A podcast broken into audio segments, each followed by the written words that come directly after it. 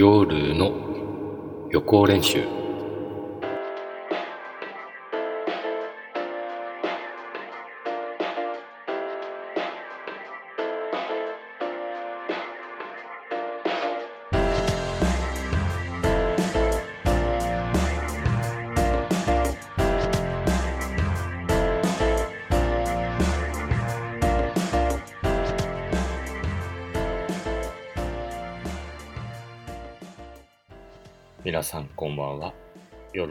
予行練習の時間でございます、えー今日は、えー温泉は行かずにまずは収録そして終わったら行こうかなって思います。ですので声の調子も、うん、まだいいかなと思っているこの状態で収録させていただきます、えーロット6当たりましたよ。まあ、1000円なんですけどね。ただこれ1000円といっても、数字一応3つ当たってるんですね。ただ3つ当たった割には1000円低い額かなって思うんですけど、そう思いません？まあ、ロトに関しては1等当てないと高額当選者っていう感じにはなれませんからね。まあ、当たるまで継続して購入していきたいと思います。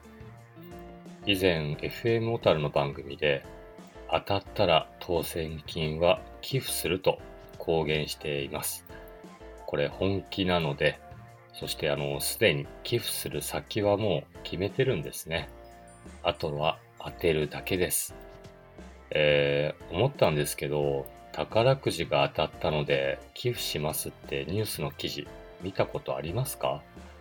私はないんだけど、なんでしょうね。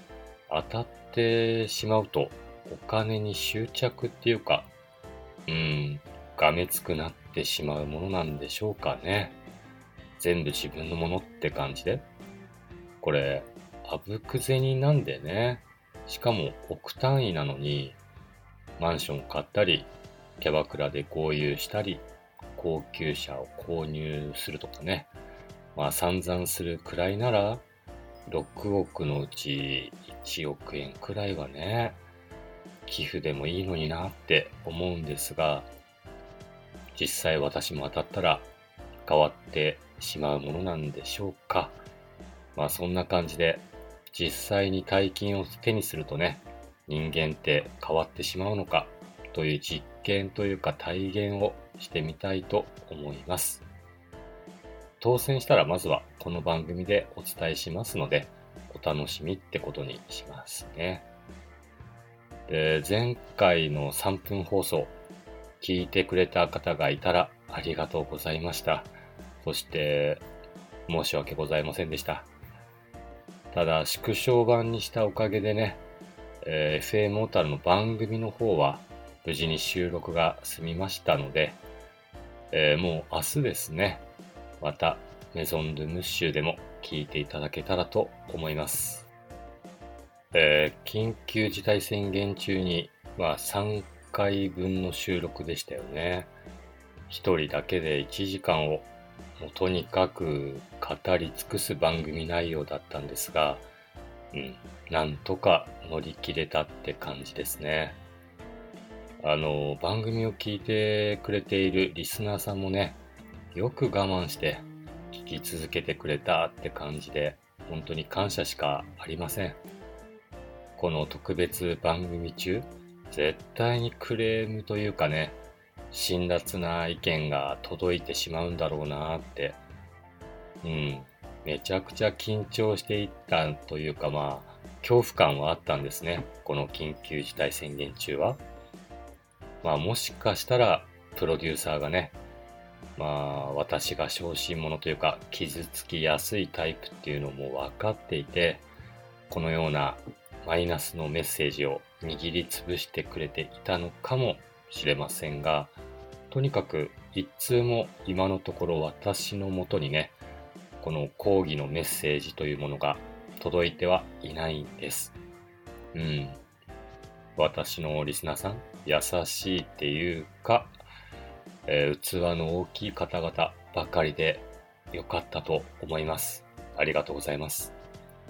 むしろね、この期間中、新たなリスナーさんからのメッセージも届くようになって、内心驚いているんです。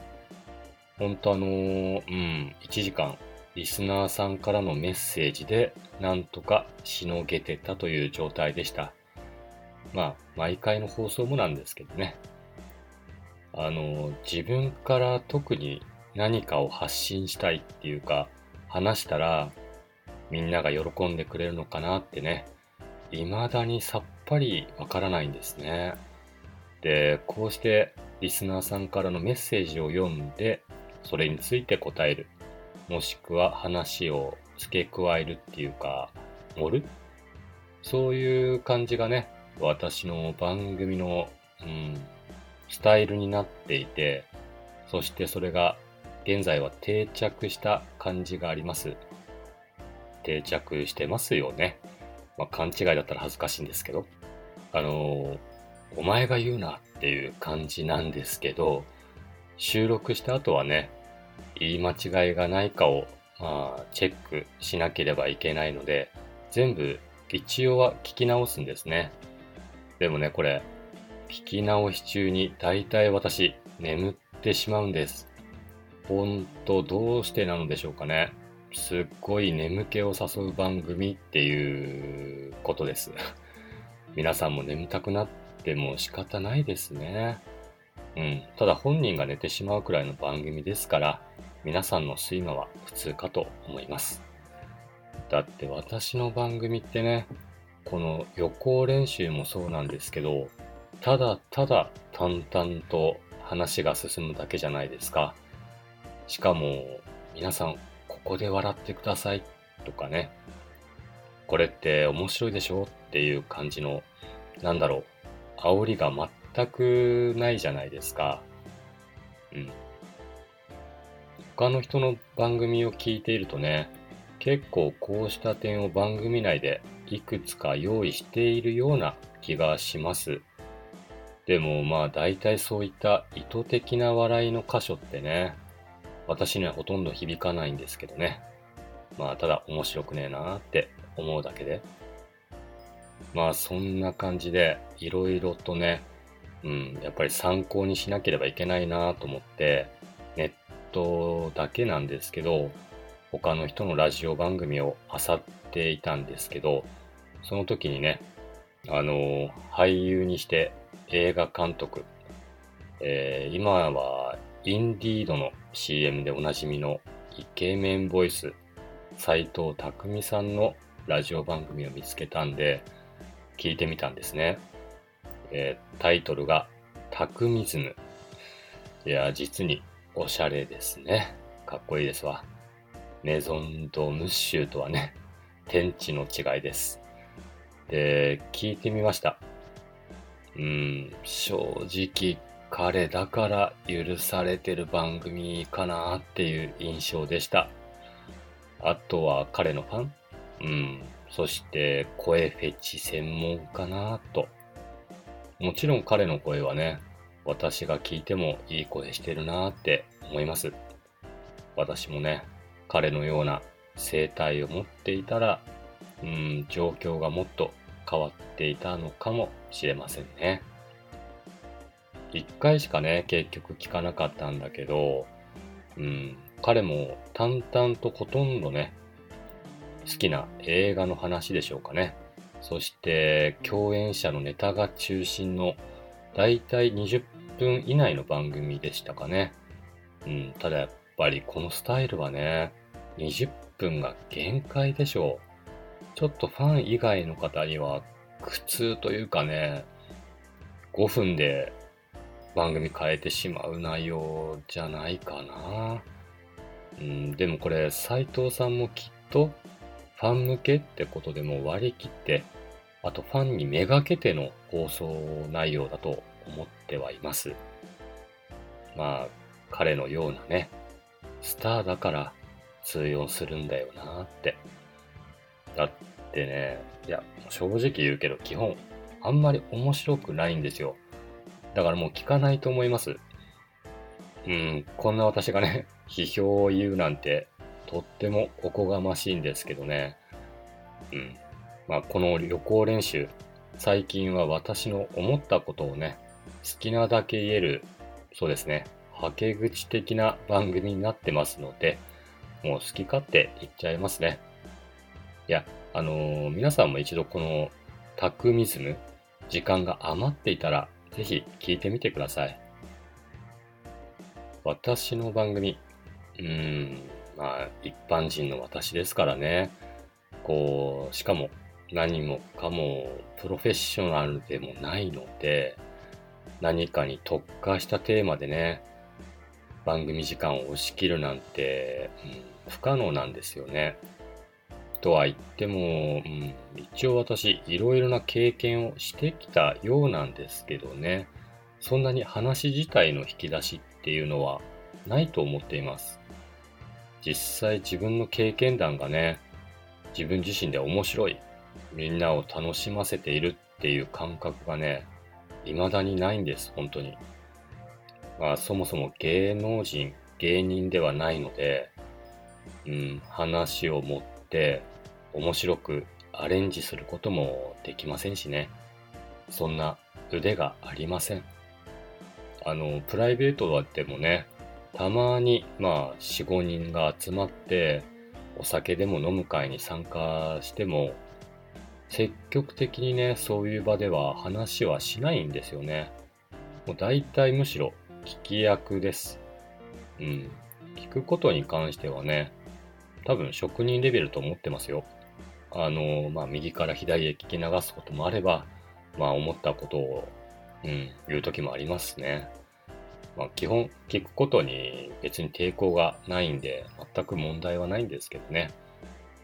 で、その飲み会中にはほとんど自分から話をするわけでもなく、振ることもないんで、ただただ、うん、お酒が足りなくなったら、買い出しに行ってくる役とかね、うん、みんなのグラスにお酒が入っていなければ次足すとか、もうそんな役回りでも全然楽しいんですよ。そして話すとしても、うん、意見を求められて、一言二言でもう片付けてしまう感じなんですね。でもね、あの、その一言二言で結構場の参加者が笑っってくれることが多かったなーって、よくよく考えてみると、そんな気がしてます。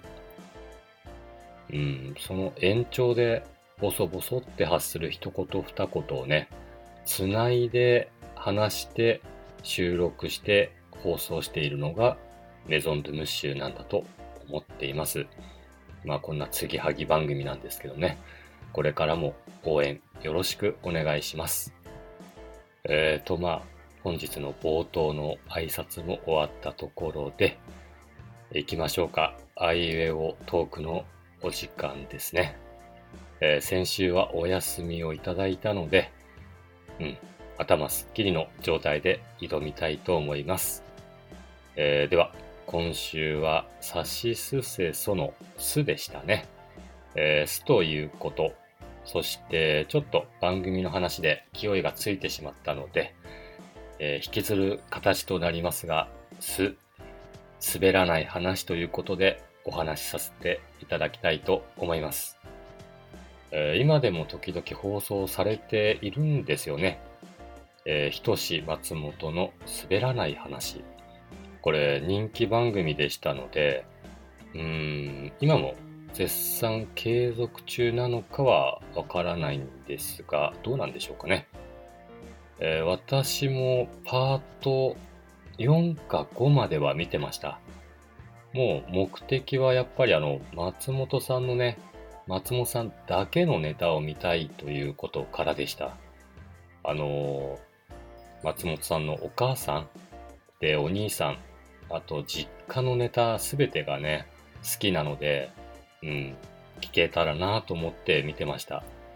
うん、松本さんの話ってすっごい簡潔で、しかもこう、なんでしょうね。勢いで笑わせにかかることが一切ないじゃないですか。うん、トークで言えば本当にこれがストロングスタイルというか、まあ王道だと思うんですよね。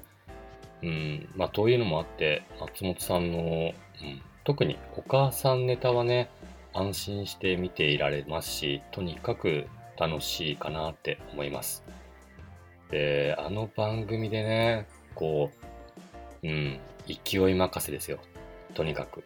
そして周囲のサポートなしでは絶対に成立しないような話をしている出演者がね、大の苦手です。まあ、実名は出さないですけどね。特にあの、メガネをかけた人のネタで笑えたことは一切ないですね。この、滑らない話、なんでしょうね。あの、出演者にしたら、滑りたくない話ってことなんでしょうか。あの、滑らない話って、なんとなく上から目線的な感じ受けません？あの、これで笑わないあなたは？お笑いを見る資格なしっていうかね、うん、若干の威圧感さえ感じてしまってね、私は、うん、4、5回見て終わってしまいましたね。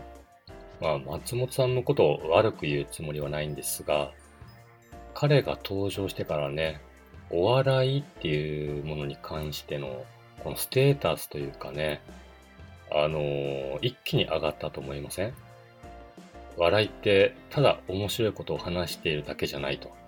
この面白い話を作ることにどれだけの体力とどれだけ頭を使っているのかっていうのをみんな分かっていないと。なんかそういうようなのを初めて訴えかけたというか世間で声高に発表したのが松本さんだったと思います。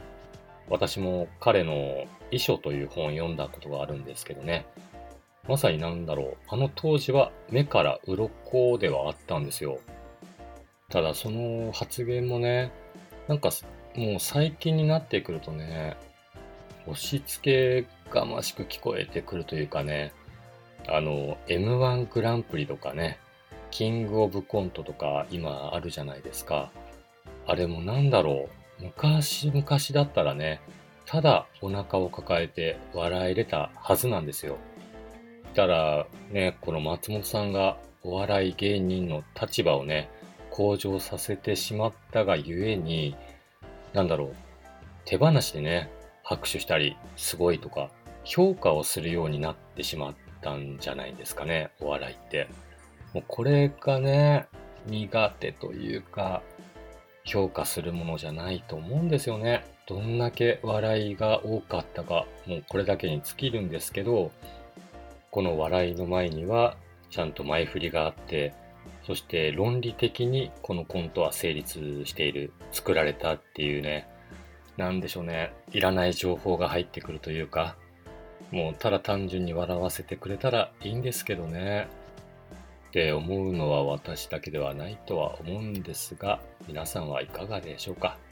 ちょっと私が偏屈すぎるんでしょうかね？で、あの番組に話は戻りますけどね。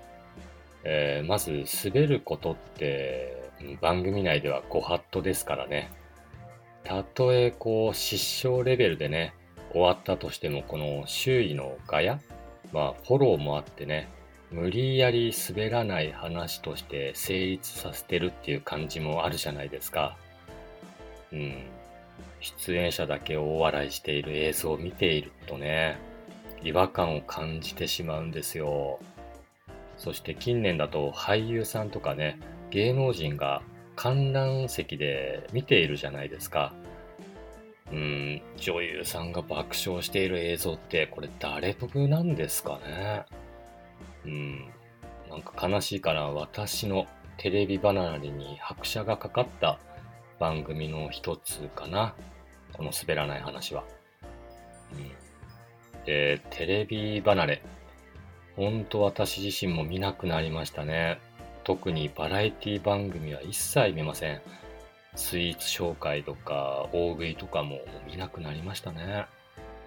うん、公共の電波でね、さすがにあの、芸能人がこう YouTube などでやってるゲーム実況をする番組？あれはね、放送してはダメなレベルじゃないですか？と思いますね。うーん、なんだろう、今のバラエティの内容って、本当に YouTube に寄ってるというかね、もう逆に YouTube の番組内容のパクリをしているのがね、今のテレビという感じでしょうか。もうね、あの芸能人同士がね、こう仲間とどっかに旅行に行くとか、もう興味ないですよ、私。あと、日本のものがね、海外では人気ある系の番組あれ何なんでしょうかね。あと外国人の方が日本で何かをする番組うん、さっぱり面白さがわかんないんですよね。なんであんなに需要あるんですかね？誰か教えてください。これ私もね、一応番組を見た上での批判というか感想を述べているので、その点はご了承いただけたらと思います。あのー、なんでしょう。そんなに日本の商品がね、海外でどんな風に受け入れられるのかっていうことに対して関心あります皆さん。でね、あるんですよ。まあ、フランスのケースなんですけど、フランスで、フランス人が確か、お茶を飲んでみたとか、メロンパンを食べてみたっていう番組だったかな。でね、大体そんな類の番組に寄せられているコメント欄を見るとね、何でしょう。日本の商品が海外で認められて誇りに思いますとか、すごい嬉しいですとかね。うん。なんでしょうね。右寄りな発言というか、だから何って感じなんですよね。加えて、あえてこんな薄っぺらいコメント書く人も書く人で、どうかしてるなって思うんですよ。まあ私自体がね、何かこうコメントを書き残すってことをしたことがないんでね、どれぐらいの楽しさとか、どれぐらいのね、うん、嬉しさがあるのかはわからないんですけど、うん、あのコメントを書く気持ちを本当に教えてほしいです。芸能人がね、インスタグラムでこう、まあ、最新作のバッグを持っている写真をアップしてね、なんとかさん、素敵なバッグです。今日も美しいですとかね、コメントあるじゃないですか。まあ、こんなんだからね、多分、きっとあの、オリンピック期間中も、まあ、今はね、反対反対、まあ、もしくは関心ないって言っている人ほどね、うん、多分なんだけど、日本人が活躍するたびに、感動ありがとうとかね、絆最高って叫ぶんでしょうね。ほんとバカらしいですわ。あの光景をね、またテレビの中継とかでね、見させられると思うとね、ちょっとうんざりしますよね。うん。スポーツの力って何ですかね？こんなことをね、一国の大臣が言っているような国ですから、うん、まあ仕方ないのかな。とまあね、今日はこんな感じで本題のお題、さを終わらせていただきますね。うん、いやーほんとね、なんだろう、自分の好まないっていうか、意図と反することをね、私も今後は番組でしていかないといけないんでしょうかね。フランス人にいちご大福でも食べさせてみた感想とか、それラジオで流しましょうかね。絶対こんなことしたくないんですけど、うん、あのね、なんだろう。自分の国をこう褒めたたえるだけの番組ってね、うん、できればそういう作りには関わりたくないですね、今後も。うん、リスナーさんもどうなんでしょうね。ただ、その類の番組もね、結構な視聴回数稼いでるんですよね。100万回とか。だから好きな人はいるんでしょうけどね。どうしたらいいんでしょう、私。そういう方たちに寄せないといけないんでしょうかね。まあ、今後のメゾン・ドゥ・ムッシュにしろ、その先の番組、もしあるとしたらだけどね、うーん、ちょっとね、番組作りは考えて作っていきたいと思います。やっぱりリスナーさんもね、多分私が嫌だなって思うことを話してることに対して聞いててもこれは苦しいよなって思いがね伝わったらもうそれで一瞬で引いてしまうと思うんですよね。ただスポンサーあっての番組ですし限界がありますよね。うん。早く宝くじでも当ててもうテレビ局ごとうんいやテレビじゃないなラジオ局ごと買収しちゃいましょうかね。それか番組のスポンサーに自らなって、もう綺麗事とかね、なんだろう、一切語られない。うん、そんな番組を放送できたらなと思っています。